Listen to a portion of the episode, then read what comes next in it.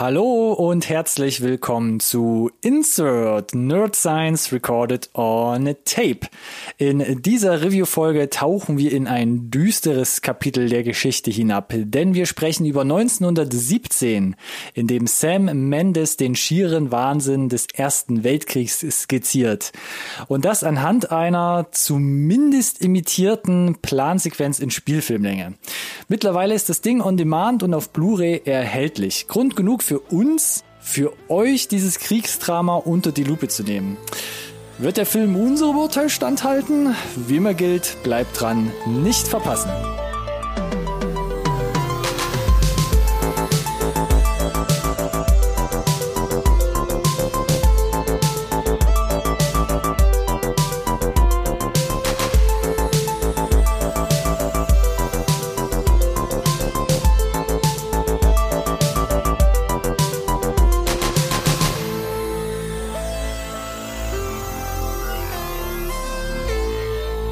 Hallo und herzlich willkommen da draußen, auch von meiner Seite, zu einer neuen Folge Insert Nerd Science Recorded on Tape, der einzigen Podcast über Filme, den ihr wirklich braucht.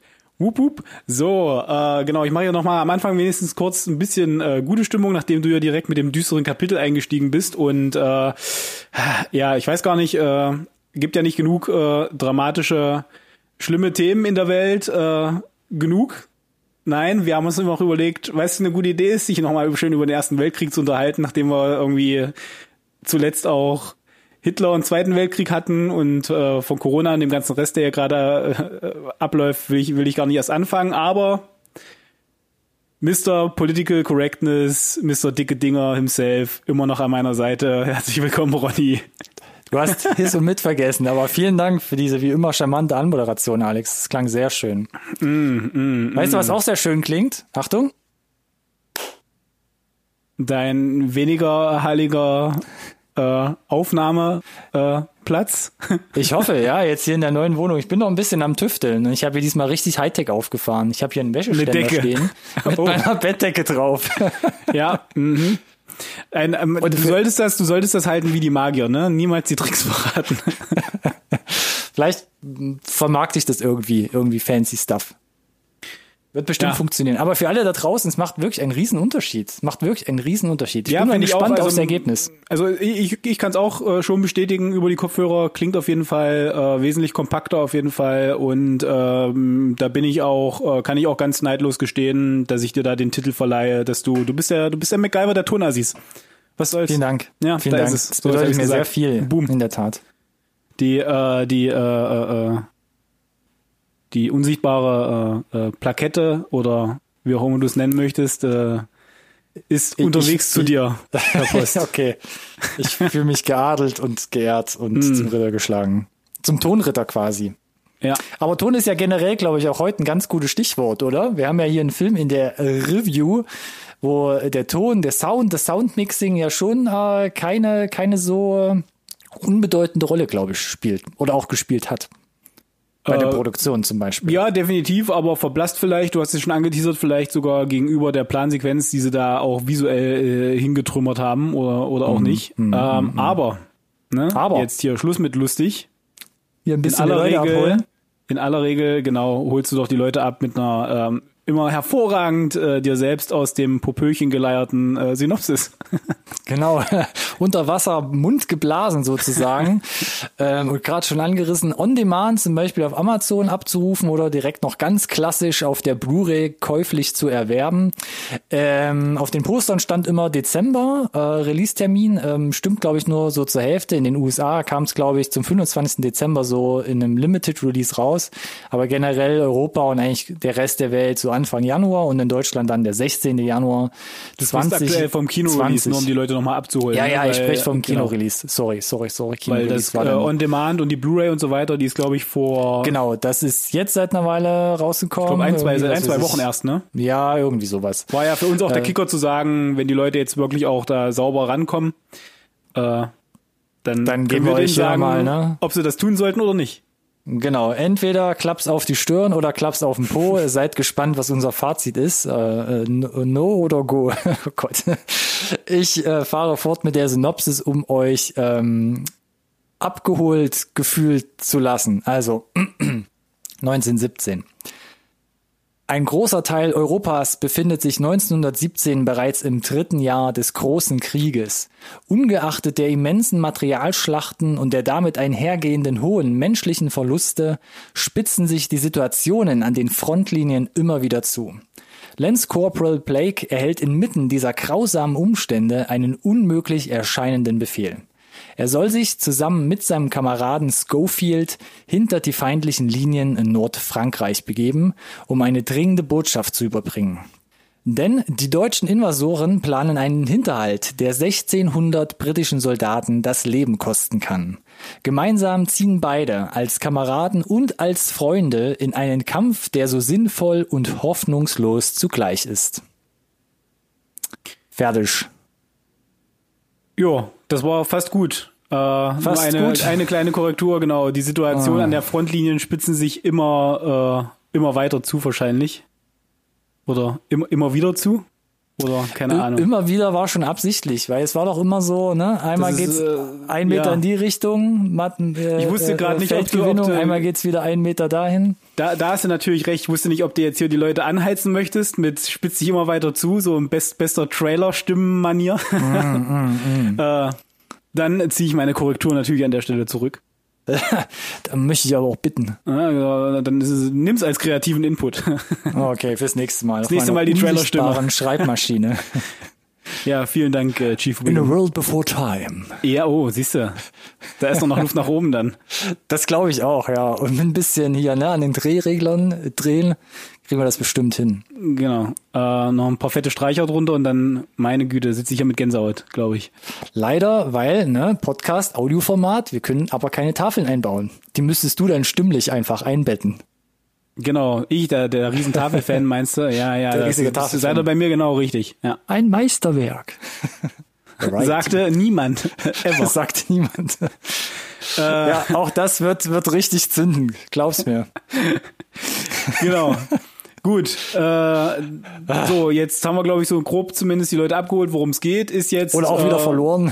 genau, äh, gut zusammengefasst glaube ich so der der der der der Basisplot einfach. Ne, ähm, aber wer wer ist denn hier involviert? Äh, so, dass die ganzen ne, talentierte Leute dabei gewesen? Cast oder? and Crew. Ey, yo. Oder Stab und Besetzung für alle, die da draußen nicht so wegen, wegen so mächtig beides, sind. Ne? Des Englischen meine ich. Ja, fangen wir an. Ich habe es schon angeteasert. Ähm, Regie Sam Mendes. Und ähm, das ist mhm. in unserer langjährigen, äh, in unserem langjährigen Review-Format ist das jetzt der erste Film von ihm. Und ich finde es sehr spannend, ähm, weil er kommt ja eher so aus der Theaterrichtung. Ja. Ähm, hat dann zum Beispiel 1993 Cabaret verfilmt, abgefilmt, also wirklich dieses Theaterstück abgefilmt. Mhm. Und dann 1999 kam er einfach plötzlich so mit American Beauty um die Ecke. Ja, und dann hat damit hat er sich ja aber auch direkt ein, äh, ein Denkmal gesetzt eigentlich, schon. weil gilt schon, schon, nach wie vor. Also ich weiß über ähm, Mr. S darf man nicht mehr sprechen, aber ansonsten ist der Film Waldemar. ja ein absoluter äh, Kultklassiker eigentlich, auch nach wie vor. In, Schon, und damals hat mich Leuten das Ding halt äh, mega mitgenommen und galt für mich lange Zeit und eigentlich heute immer noch so eine der besten Filme, so vor allem meiner Lebenszeit. Okay, interessant. Also mich hat er nie so wirklich abgeholt und vom Hocker gerissen. Also ich konnte mhm. natürlich mhm. äh, schon auch, also mega Film, keine Frage, ne? Äh, aber ist jetzt, genau, jetzt nicht so, dass ich sage, den muss ich mir ständig äh, wiederholt nochmal äh, reinzimmern. Äh, ja. Aber ja, auf jeden Fall natürlich gerade so, ich sag jetzt mal in Anführungszeichen, äh, im, im großen Hollywood-Markt als Erstlingswerk, Wahnsinns Ausrufezeichen. Äh, mhm. Und er hat ja noch nicht wirklich abgelassen. Also was dann so danach kam, wenn ich hier mal weiter gucke, 2002 Road to Perdition äh, mit Steven Spielberg, Senior Spielbergo zusammen, glaube ich. Tom ähm, Hanks. Tom Hanks. Äh, Jarhead 2005 äh, mit äh, Jake Gyllenhaal, glaube ich, äh, in der Hauptrolle. Der hat mich zum Beispiel ein bisschen kalt gelassen. Ich war von Road to Perdition echt angefixt, war ja. ein cooler Film, auch wenn er ein bisschen. Ja, Road to Perdition hatte seine Längen, aber ich fand halt ja. halt das Setting einfach mega geil. Das Setting war cool. Dieses, mm. Ja, auf dieses, äh, auf dieses Jahrzehnt einfach. Äh, Jarhead ja. fand ich aber auch gut und zeigt ja aber unterm Strich, äh, also er hat ja nichts gefühlt doppelt gemacht. Ne? American Beauty komplett andere Baustelle als Road to Perdition, komplett andere Baustelle als Jarhead. Äh, Ja. Also sehr, sehr vielseitig auch und äh, ob der eine jetzt ein bisschen besser war als der andere oder so, ich meine, nach American Beauty äh, was folgen zu lassen, sowieso immer schwierig, aber alles eigentlich solide Dinger. Also keiner dabei, wo ich gesagt hätte, lass den weg, ist, ist, ist scheiße oder nee, das ist alles eigentlich äh, bocksolide mindestens. Ne? Es gab ja auch noch ein bisschen ein paar andere Filme nebenbei. Äh, einen möchte ich noch erwähnen. Er hat dann 2009 eigentlich so einen ganz kleinen Indie-Streifen gemacht, Away We Go. Den hatten wir, glaube ich, ja auch schon mehrmals erwähnt, mit John Krasinski unter anderem. Ähm, äh, Maya Rudolph auch dabei. Ähm, ganz kleines Ding, ganz witzig gemacht, aber passt auch gar nicht so in diesen Verlauf eigentlich rein, weil ich hätte gedacht, das wird eigentlich immer größer. Wurde es danach aber auch wieder, denn er hat dann zwei Bond-Filme hintereinander gemacht. Skyfall 2012 und danach noch Spectra 2015. Also wo, 15. also es war ja sogar im Gespräch, ob er nicht dann halt auch hier die diese dieses äh, diesen Sack zumacht. voll macht, ne und dann irgendwie diese dieses ganze diesen diesen James Bond Daniel Craig Zyklus zum zum Ende führt. Äh, Skyfall fand ich äh, großartig, gehört mir hier für mich persönlich mit zu den besten Bonds, die es gibt. Äh, Spectre hat dann komplett nachgelassen. Äh, lag jetzt aber, glaube ich, weniger an der Regie, sondern mehr an einem, an einem schwachen Drehbuch. Und das Thema haben wir ja das eine oder andere Mal auch gehabt schon in unseren Reviews. Ne? Du kannst noch so ein guter Regisseur sein, wenn das Drehbuch Schwächen hat, dann hast du halt Pech. Einfach, ne? So. Und das ist ja auch ein inter interessanter Aspekt von seiner Vita. Er hat ja nie bei einem seiner Filme selbst Drehbuch ähm, geschrieben oder das Drehbuch geschrieben. Er war ja Genau, immer wirklich nur ausführender Richtig. Regisseur letzten Endes. Ganz genau. Und, Und, äh, ähm, das ist ja genau das Thema jetzt auch, das wir heute hier haben, ne? Bei 1917. Ich nehme es schon mal vorweg. Ja, nimm mir meine Überleitung, komm. Ja, nein, was heißt Surf Überleitung? Ich weiß ja, worauf du hinaus willst. äh, ja, 1917 das erste Mal, dass er selber ein Drehbuch geschrieben hat. Und es gab ja auch einen Grund für, ne? Weil äh, wir haben ja eine relativ große Lücke. 2015 Spectre. Ich meine, klar, zwei, drei Jahre hast du irgendwie immer, wenn du einen Film fertig machst. Dann jetzt hier aber sogar eigentlich vier, fast fünf Jahre dazwischen, ne? Warum? Weil er, glaube ich, selber auch im Interview gesagt hat, ich habe nichts gefunden. Keine Drehbücher da, wo ich gesagt habe, da habe ich Bock drauf irgendwie. Und du siehst ja auch, er hat ja wirklich auch da quer durch, also äh, absolut bun- buntes Potpourri und dann kannst du sicherlich auch ein bisschen wählerisch sein und dann hat irgendwann vielleicht mal jemand nahegelegt, weißt was, wenn du kein passendes Drehbuch findest, worauf du Bock hast, dann setz dich halt gefälligst mal auf den Hosenboden und schreib dir halt dann selber eins, ne?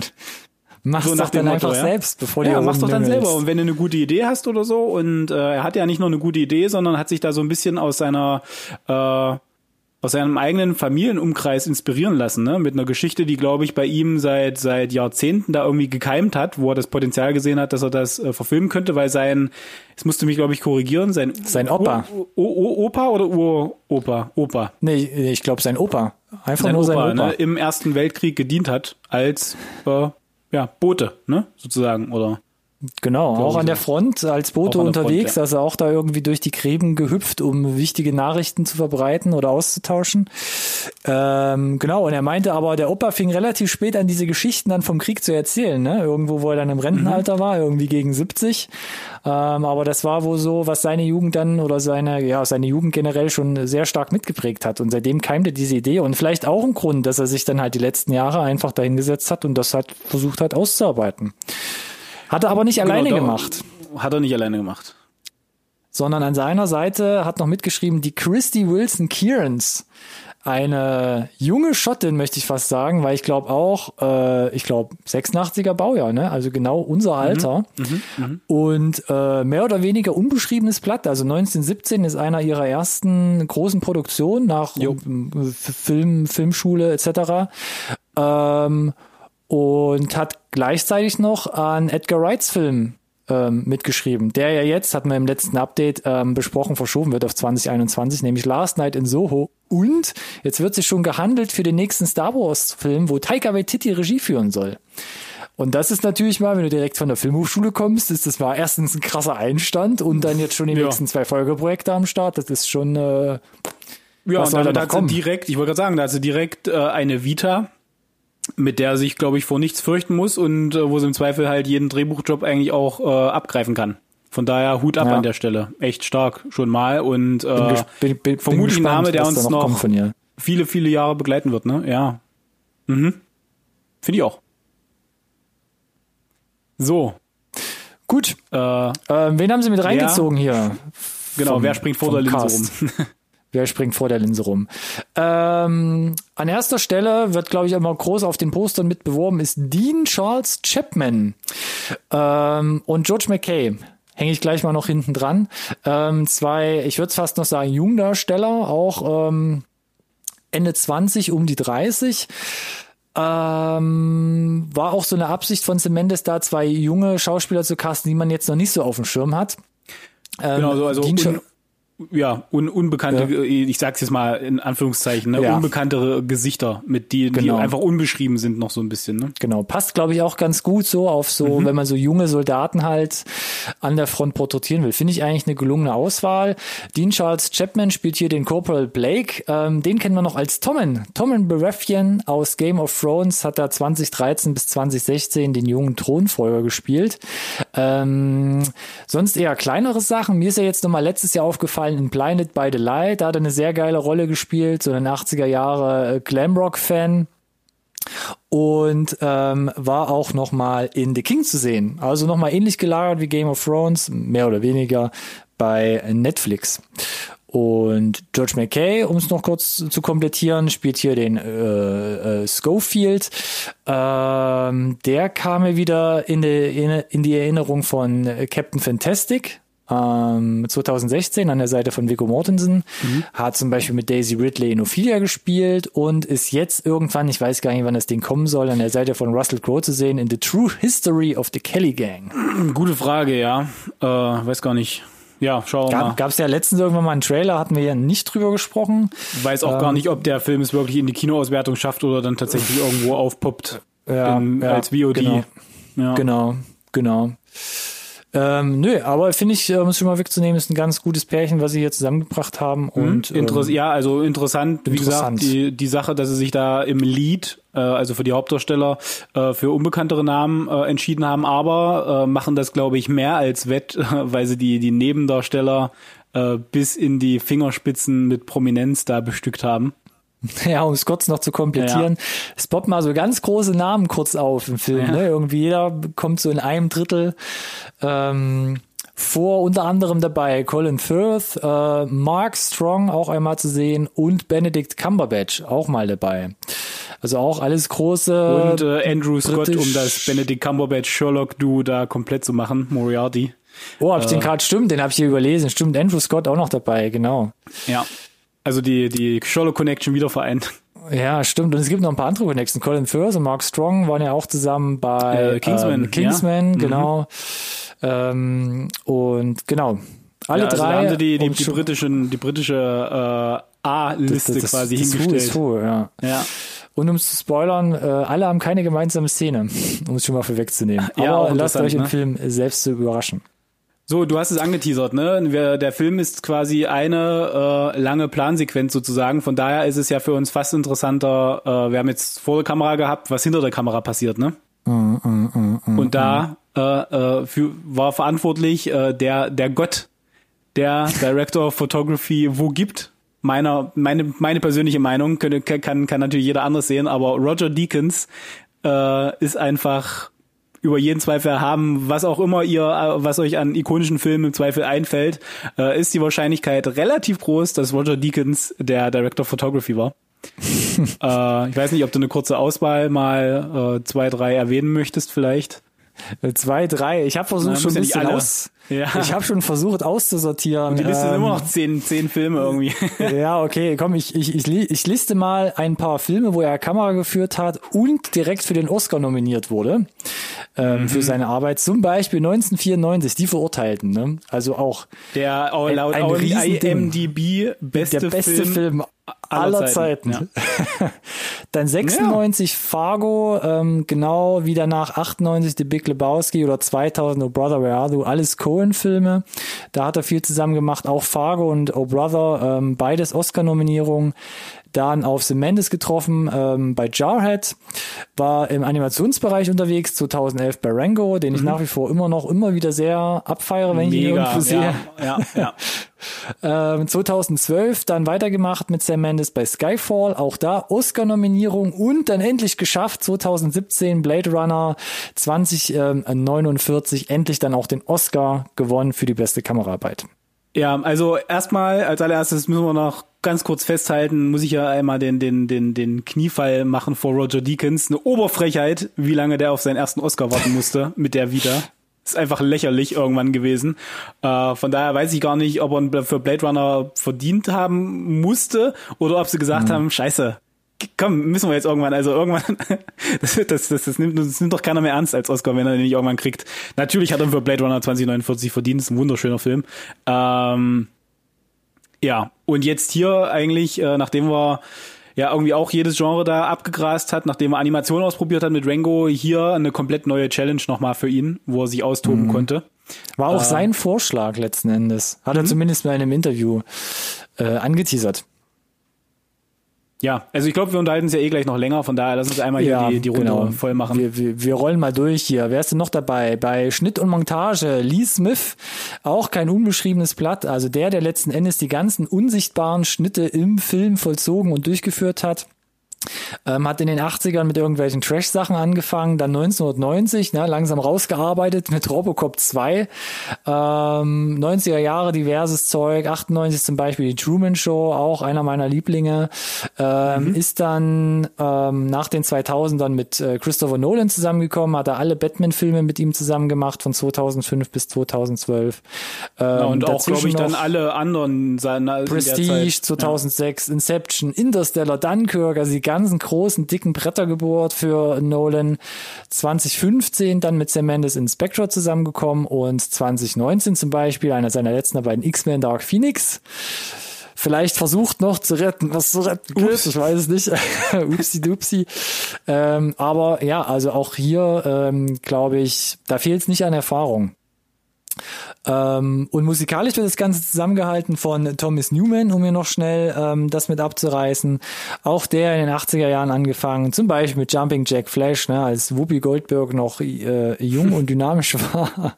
Auch hier 1994 die Verurteilten dabei. Dann Sam Mendes unterstützt bei American Beauty, Road to Perdition ähm, und Road to Perdition, um es nicht zu vergessen, ähm, war auch mal in, im Animationsbereich unterwegs 2003 bei Findet Nemo. Auch da glaube ich ordentlich ordentlich ähm, gefeiert.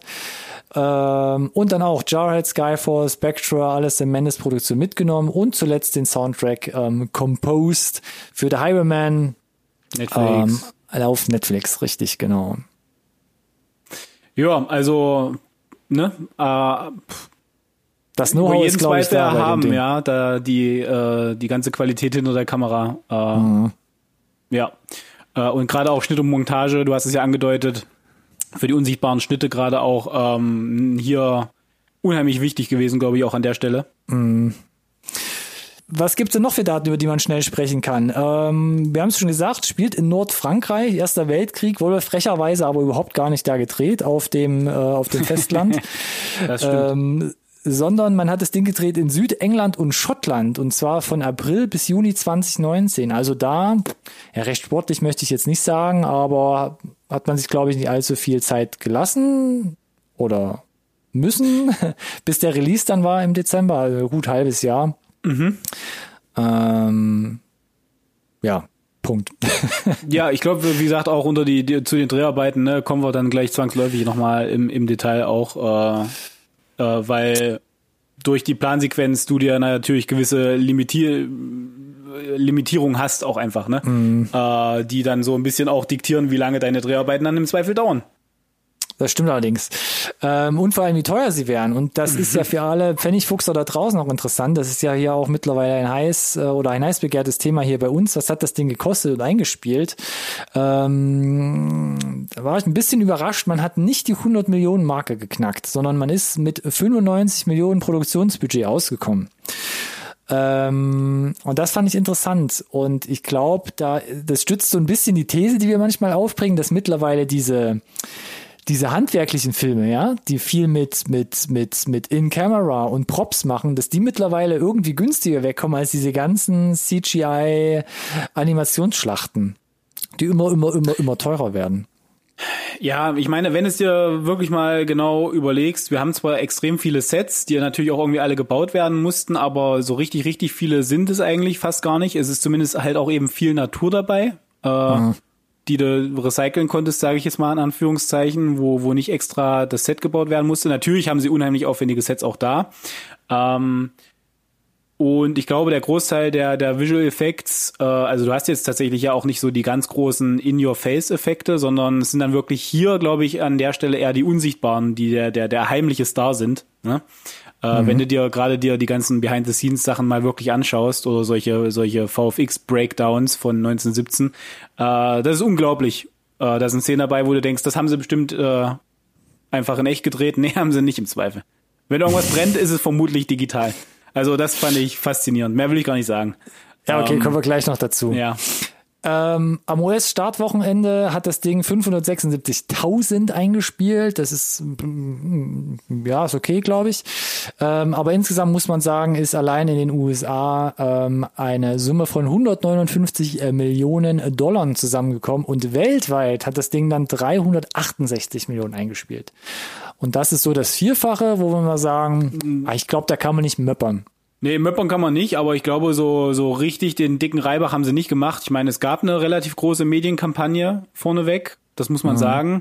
Und ich könnte mir durchaus vorstellen, dass sie sich noch ein bisschen mehr erhofft haben, tatsächlich. Äh, Gerade wenn du, naja, wenn du dir jetzt überlegst, 100 Millionen, da bist du jetzt nicht so weit weg von einem potenziell auch eine, so, so einer Disney-Produktion für 150.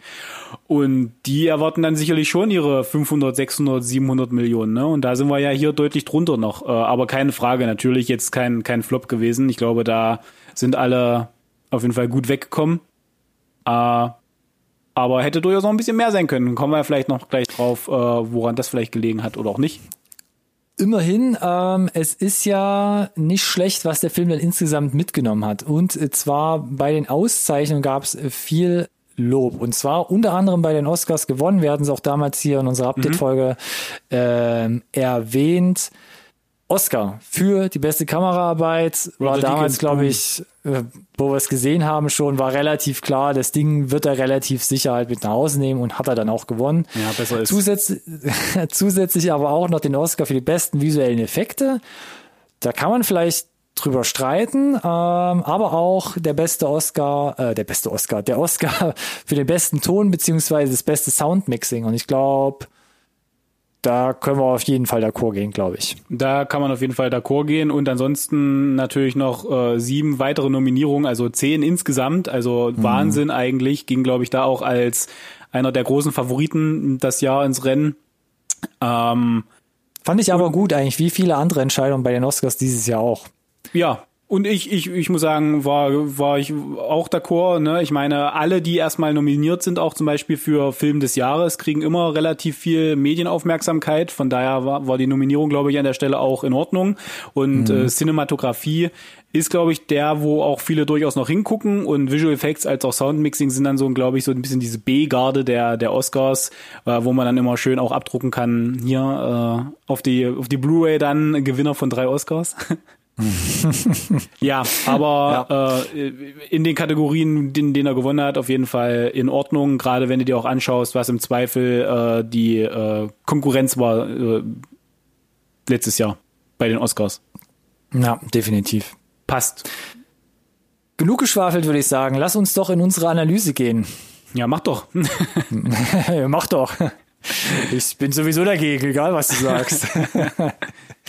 Wir kommen zu unserer tiefergehenden Analyse und ich habe wieder zwei Hypothesen mitgebracht. Ähm, oder mir aus den Fingern gezogen, um hier ein bisschen so das Feuer anzuheizen und ähm, ja, einfach mal zwei Behauptungen hier in den Raum zu stellen, in denen wir uns vielleicht ein bisschen langhangeln können. Und ich schieß mal los direkt, Alex, halte ich fest. Ähm, 1917 ist eine innovativ immersive Errungenschaft des modernen Kinos. Aber 1917 untergräbt mit seiner audiovisuellen Inszenierung den erzählerischen Kern. So zwei Hypothesen in den Raum geworfen. Mhm. Your turn. Okay, dann fangen wir doch erstmal, würde ich sagen, mit der, mit der ersten Hälfte an. Äh, Kannst du noch mal, was war, was war das in der ersten Teil? Wir können auch ganz normal wieder die Pro und Kontras Ja, äh, Stück also für Stück abarbeiten. Ich, ich glaube, äh, ich, ich verbringe relativ viel Zeit in den Pros und das, das klang, glaube ich, auch schon so ein Stück weit durch. Ähm, ich weiß nicht, ob es äh, bis 1917 schon mal äh, in dieser Aufwendigkeit einen Film gegeben hat, der gesagt hat, wir, wir ziehen das als einen kompletten One-Shot durch. Äh, Bis 1917 wahrscheinlich relativ wenig Filme. in diesem, in diesem Scale einfach. Also wir hatten natürlich sowas wie Gravity auch, ne? Äh, wo ja auch Werbung gemacht wurde, dass es krass lange Plansequenzen gibt. Und Mhm. natürlich ist klar hier, dass das alles äh, nicht wirklich in, in einem Rutsch gedreht wurde, ähm, sondern klar, dass da unsichtbare Schnitte dabei sind, aber sie haben durchaus da auch Sequenzen, die, äh, wo sie sich wirklich praktisch auch bedient haben und das sozusagen äh, wie im Theater durchgespielt haben für fünf, sechs, sieben, acht Minuten, je nachdem, wie äh, wie es halt auch möglich ist, vom, von, von der Übergabe zum Beispiel der Kameras und so weiter. Ähm, und allein Sam Mendes, ich, Sam Mendes ja. hat ja einmal in den Raum geworfen. Ja. Ne? Die kürzeste Einstellung im Film ist irgendwie 39 Sekunden, wo Mhm. dann ein unsichtbarer Schnitt kommt. Und die längste, die sie gedreht haben, ist achteinhalb Minuten. Ja, und da ist natürlich, wenn du dir den Film auch anschaust, äh, du hast natürlich dann da auch, äh, weiß ich nicht, Props, äh, Sachen, die zerstört werden. Ähm, du hast, du hast Statisten und äh, das dann immer wieder alles auf Null zu resetten. Äh, huh, also da ist einfach so ein unheimlicher äh, organisatorischer, logistischer, Projektmanagement-mäßiger Aufwand dahinter, äh, dass dir die Ohren schlackern einfach. Äh, also du, du, du legst dir da ja äh, so viele Limitierungen, wie gesagt, auf und dann hast du, wie gesagt, ja auch die, die was, was, was, wenn du überlegst, du machst das acht Minuten lang so, dann war, war es irgendwie nicht, vielleicht nicht so gut. Äh, dann alles wieder auf Anfang, weiß ich nicht, dauert zwei Stunden oder so und dann ist die Sonne rum oder das Wetter umgeschlagen oder wie auch immer und dann kannst du es den Tag sowieso direkt knicken und im nächsten Tag hast du im schlimmsten Fall anderes Wetter. Äh, Regen ja auch, oder Sonnenschein. Ja, und das ist ja genau, was sie auch thematisiert haben. Das war ein Problem.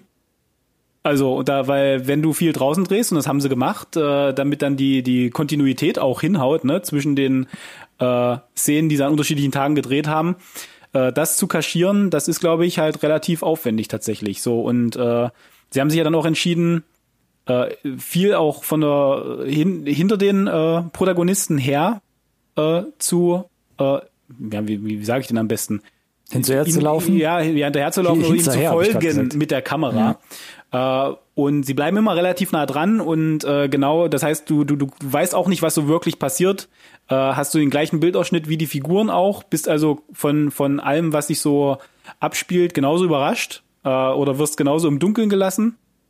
Und äh, das erzeugt äh, dadurch, dass die Kamera dann auch so nah dran ist, so eine unheimlich intensive äh, Atmosphäre und lässt sich halt so zwangsläufig halt auch mit den Figuren connecten, äh, weil du bist mit ihnen da in den Gräben, in den äh, äh, in den Kulissen äh, mit drin einfach. Äh, in die tauchst förmlich, wie gesagt, in diese Welt ab, was ja genau der Effekt ist, den sie erzielen wollten.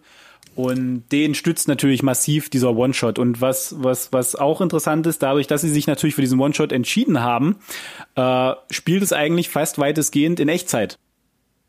Was auch ungewohnt ist. Ne? So von so. Da gab es immer schon mal so filmische Experimente, die das auch gemacht haben. Ich glaube, es gab mal irgendwie so einen Johnny Depp-Film, ne? Na, es gab auch 90 Minuten Crank, glaube ich. Oder Crank oder sowas. Aber ja, das ist, das ist schon, das ist schon was anderes. Man hat nicht wie, ich sag mal, in einem klassischen Film, wo man das kennt mit einem Schnitt.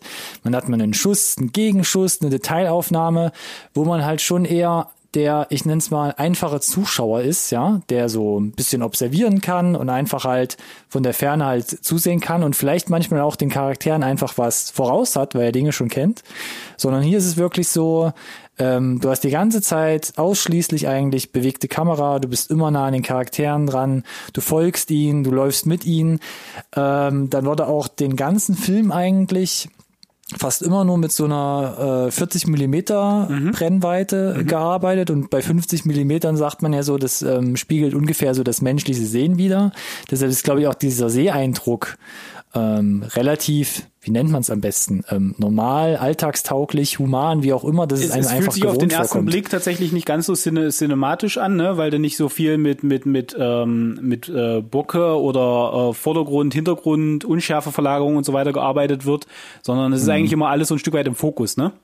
Ja. Äh, das tut aber irgendwie dann der Cinematografie äh, aber nicht wirklich Abbruch. Es ist halt wirklich zweckmäßig und äh, eine wichtige Sache, wenn du halt äh, dich entscheidest, dieses äh, Echtzeit wirklich durchzuziehen, äh, ist natürlich auch, dass das Drehbuch trotzdem diese, diese, diese Echtzeit dann natürlich spannend füll, füllen muss.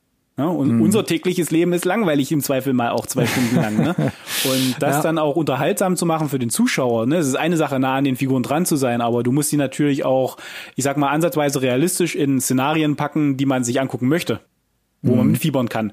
Äh, und das machen sie auf jeden Fall. Ähm, Also da ist immer Action, also entweder ist massiv Action oder äh, es ist teilweise absoluter Overkill, weil die da durch irgendwelche Kulissen durchfahren, wo du eigentlich gar nicht genug Zeit hast, fast dich an den ganzen Details im Hintergrund, Vordergrund und Satt so zu weiter sehen, ja. satt zu sehen. Also es passiert so viel. Oder die du, selbst überhaupt zu erfassen, ne? Genau.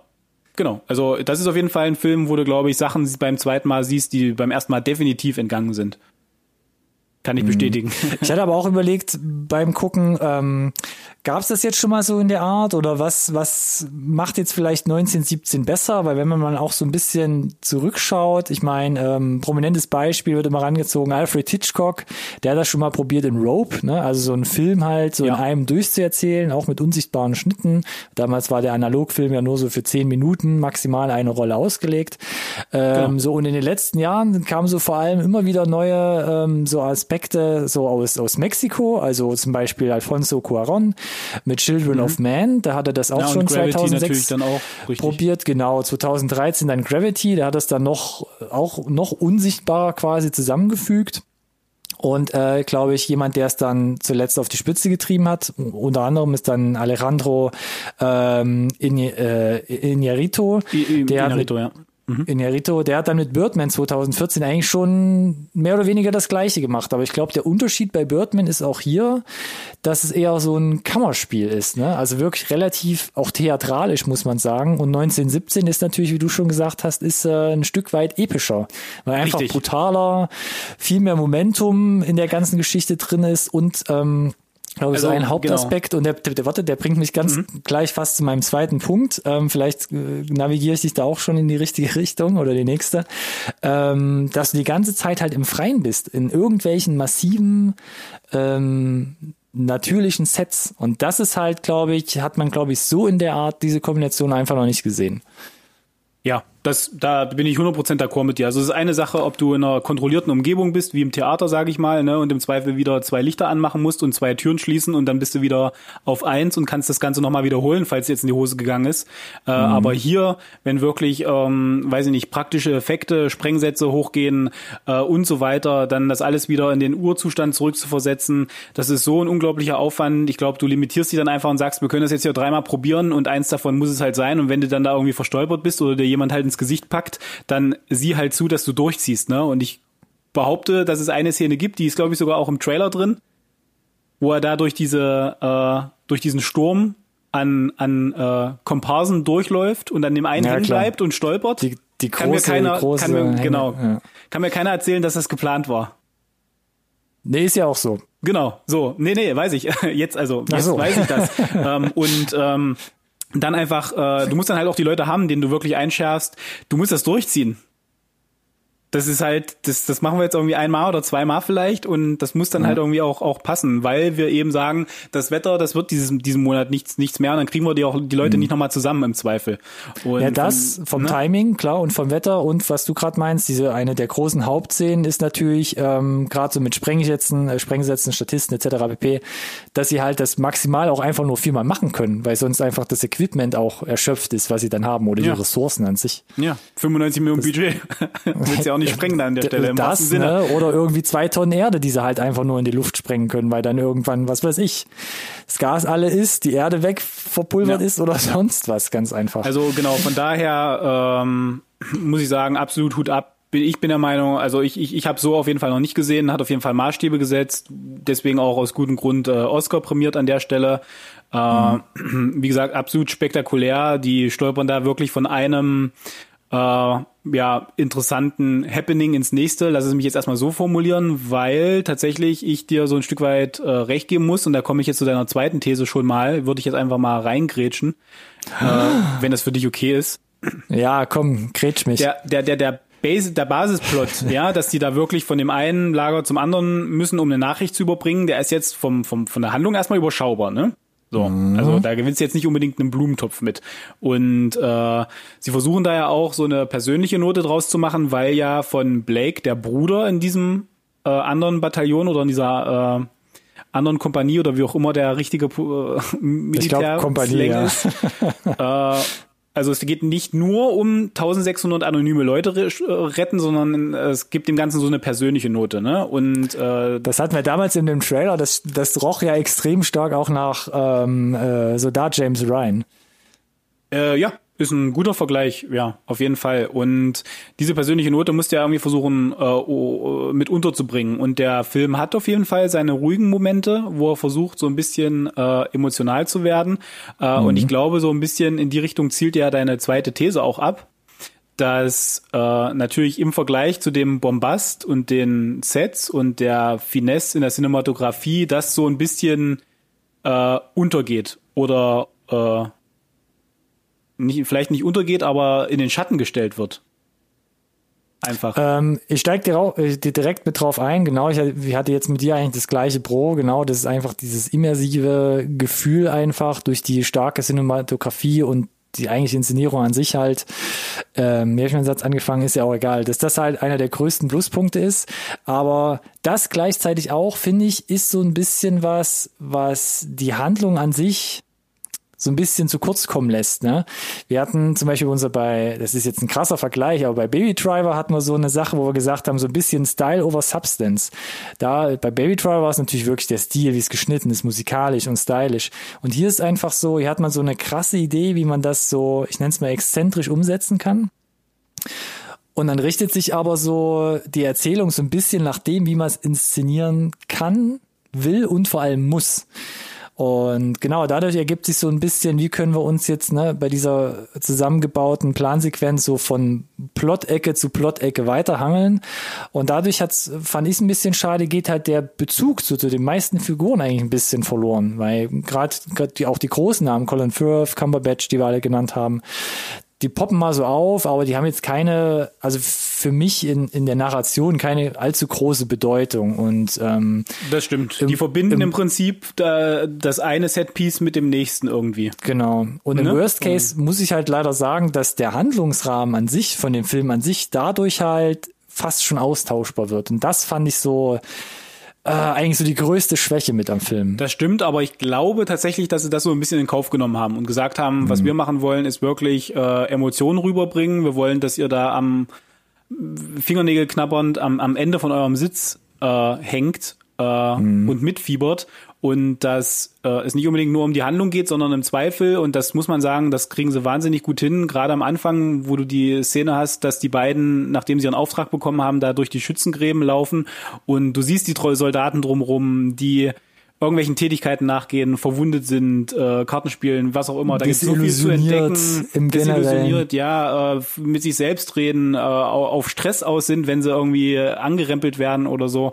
Ähm, diese ähm, das Setting, das sie dorthin stellen, einfach, in dem sie die Figuren reinsetzen, das gelingt ihnen schon unheimlich gut, muss ich sagen. Ne? Also äh, das wirkt authentisch auf jeden Fall. Und man muss ja natürlich dazu sagen, äh, eine, so eine zweite Weltkriegsübersättigung gab's ja an für sich, ne? Deswegen äh, ging ja auch die die Menge an Filmen, die da in dieser im Zweiten Weltkrieg spielen, zurück.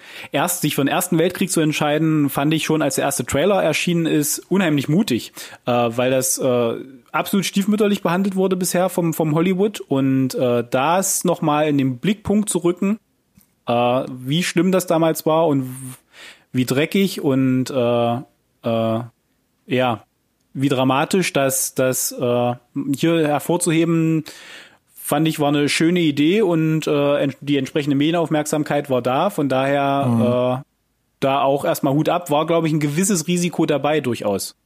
Ja. Und was du gerade sagst, durch den Schlammrobben und durch die Gräbenrennen, was wir auch schon öfter jetzt eigentlich erwähnt haben, das war noch einer von meinen Pro-Punkten.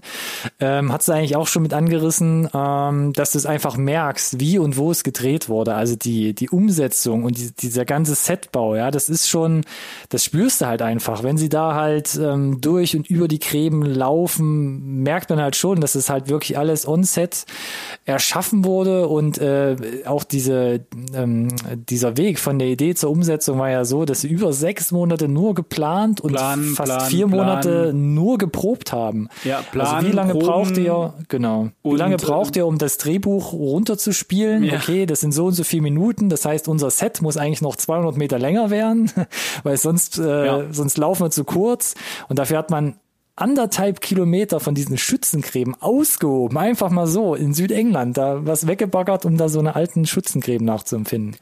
Und das, ähm, Ja, Das was mich auch ge geflasht hatte, die Sequenz, wo er da durch die Ruinen gejagt wird, äh, mit den, äh, mit, dem, mit den mit den Leuchtpistolen. Leuchtpistolen äh, Das- und dass das- sie da Modelle gebaut haben, um, Ja. um zu simulieren, wie die sich bewegen müssen, wie schnell die sich bewegen dürfen, äh, wie Mhm. der Schattenwurf ist, um das dann zu übertragen auf ein echtes Set.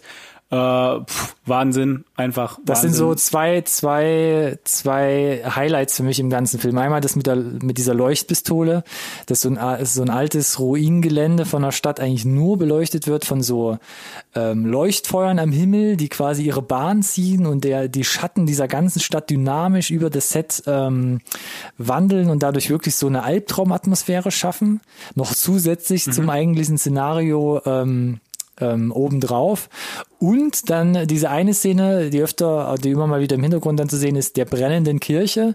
Die ist Ja. zwar mit, mit CGI letzten, ein, letzten Endes eingefügt worden, aber diese, dieses Licht, dieses feurige Licht, ähm, fand ich auch mega faszinierend, dass sie so eine Art Beleuchtungshaus gebaut haben mit über 2000 1 Kilowatt Lampen. Ja. die da einfach am Set standen. Das heißt, man hat da zwei Megawatt an Halogenscheinwerfern gehabt ähm, und dann in der Post quasi da draußen eine brennende Kirche gebaut.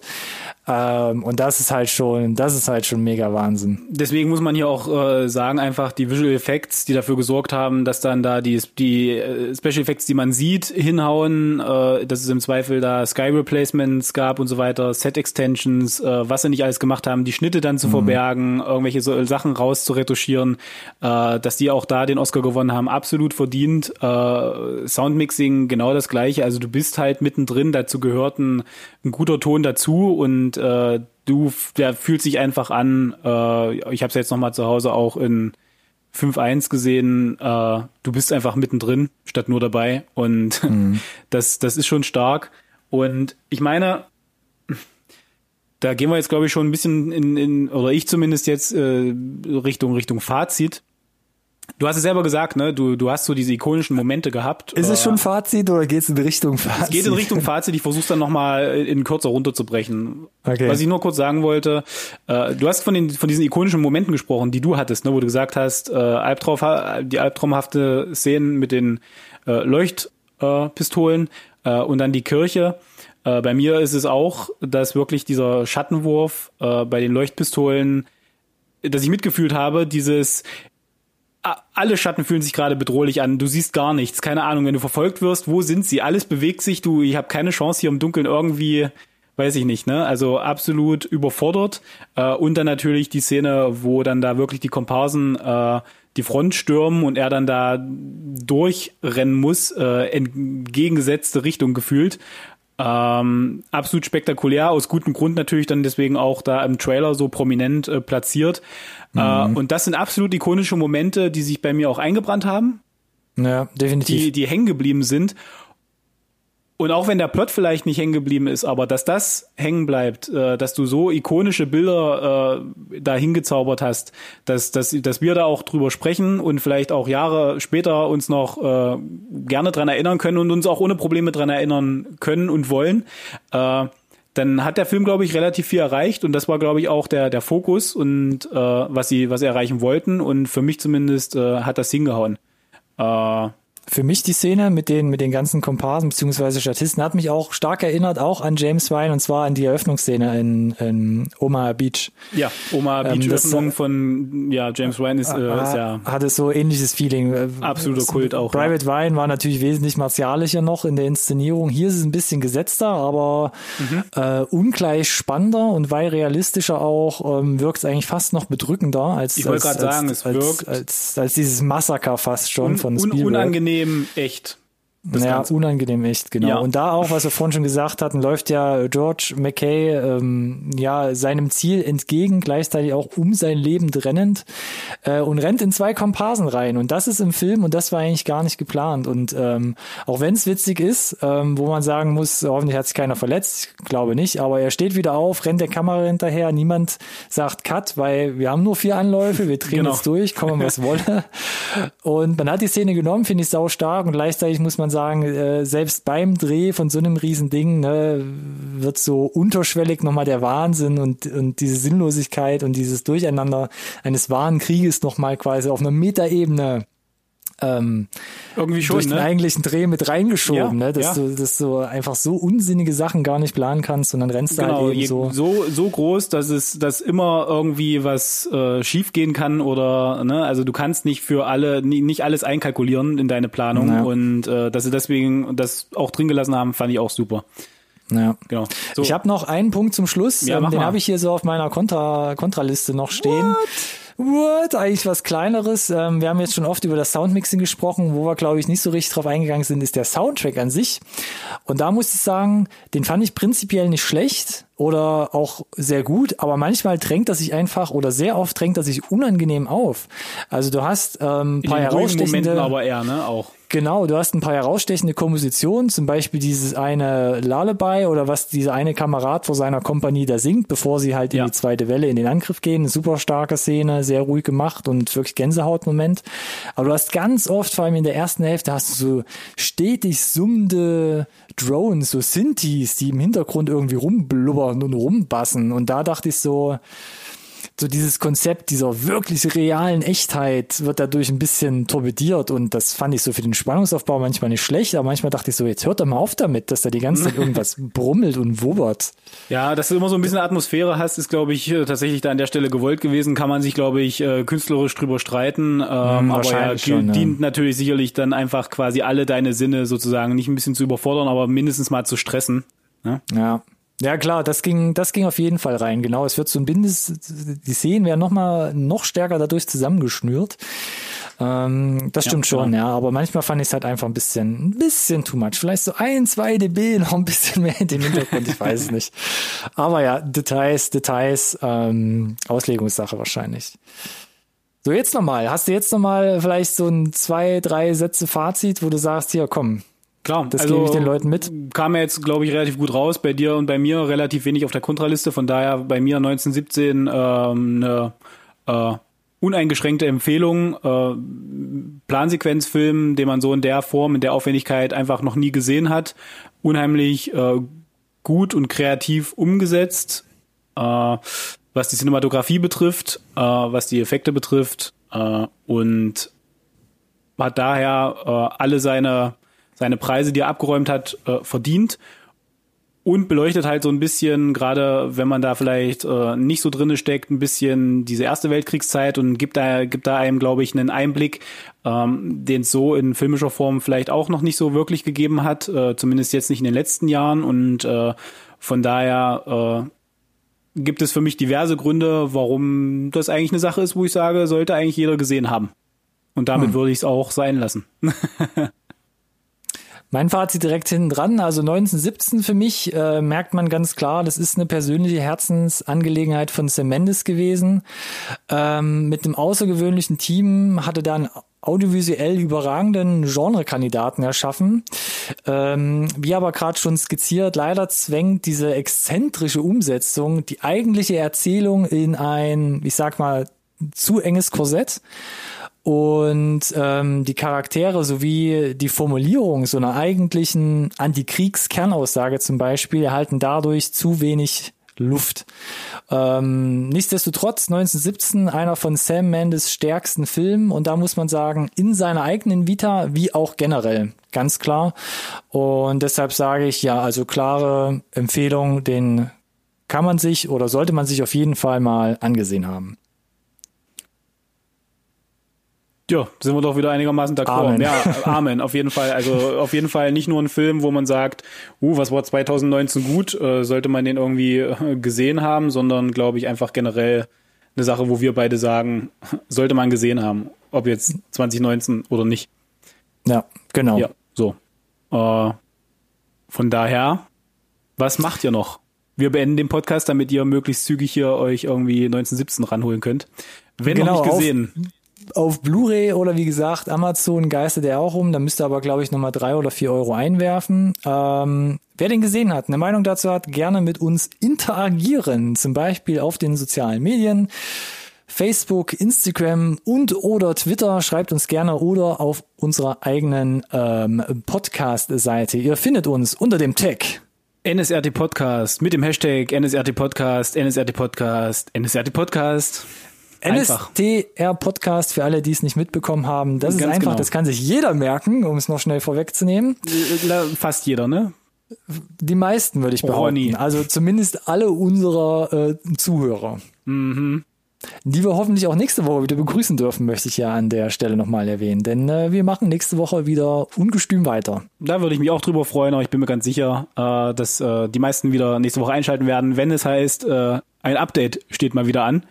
Äh, ja, vielen Dank, hat Spaß gemacht. Äh, schöne Thesen gehabt, äh, um hier in den äh, Diskurs zu gehen mit dir. Äh, und vielen Dank an alle Zuhörer da draußen. Und ich verabschiede mich schon mal und sage bis nächste Woche. Genau. Film gucken, macht's gut, bleibt gesund und tschüss.